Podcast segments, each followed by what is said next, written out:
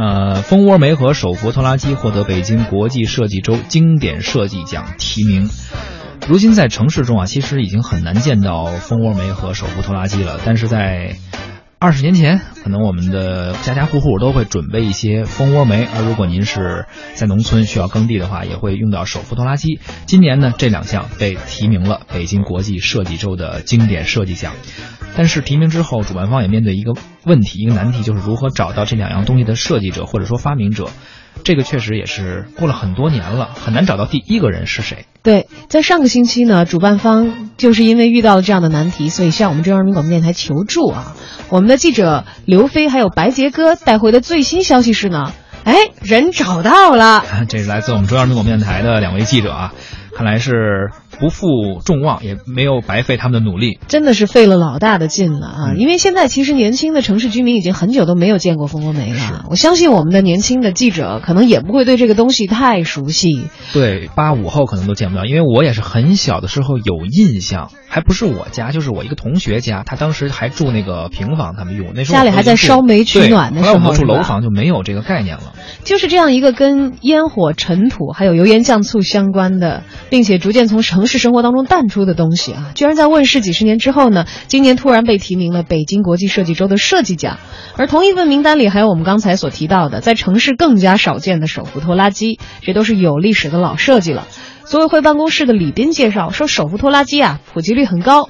是很有创新的一个点，而蜂窝煤呢是中国原创的东西，大江南北都在用，也是在生活的细微之处呢体现出了设计的理念和思想。是与其他的评奖不一样呢是，比如我们一个美术作品，一个画画，呃，一个一幅画，肯定知道画家是谁，人家自己来参评报名嘛，对吧？但是组委会面临的一个问题就是。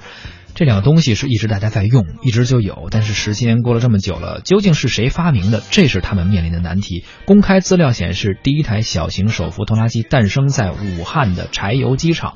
二零一四年，中国工业设计口述史项目寻找过它的设计者，叫黄敏。这还好，有一点点的线索可查。有一点眉目了，嗯。那么，中央美术学院的教授许平呢，还介绍了找人的过程。说这到底是哪儿做的？其实谁也说不清了。一开始大伙儿以为是在河南，就找到了洛阳拖拉机厂的人。后来他们说不是，又以为是在常州。常州呢查了一遍，也说不是他们。而江西做东方拖拉机是很有名的，江拖也说不是他们的产品。后来转了好多圈，模模糊糊的听说好像是在武汉柴油机厂。哎，但是这个武汉柴油机厂。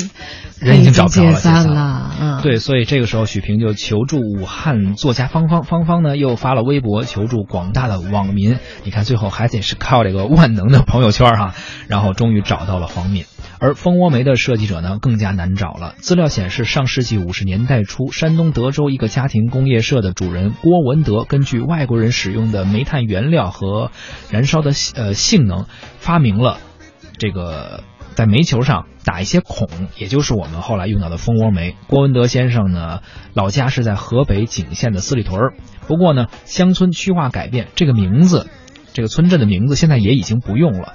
于是记者把电话打到打到了村里之后，先托人找了一下一位姓郭的村民，而这个人就是郭文德先生的重孙辈儿的一个人了。经过他的介绍。呃，应该是在昨天吧下午，央广记者接到了郭文德先生儿子郭春福从天津打来的电话。你好，我姓郭。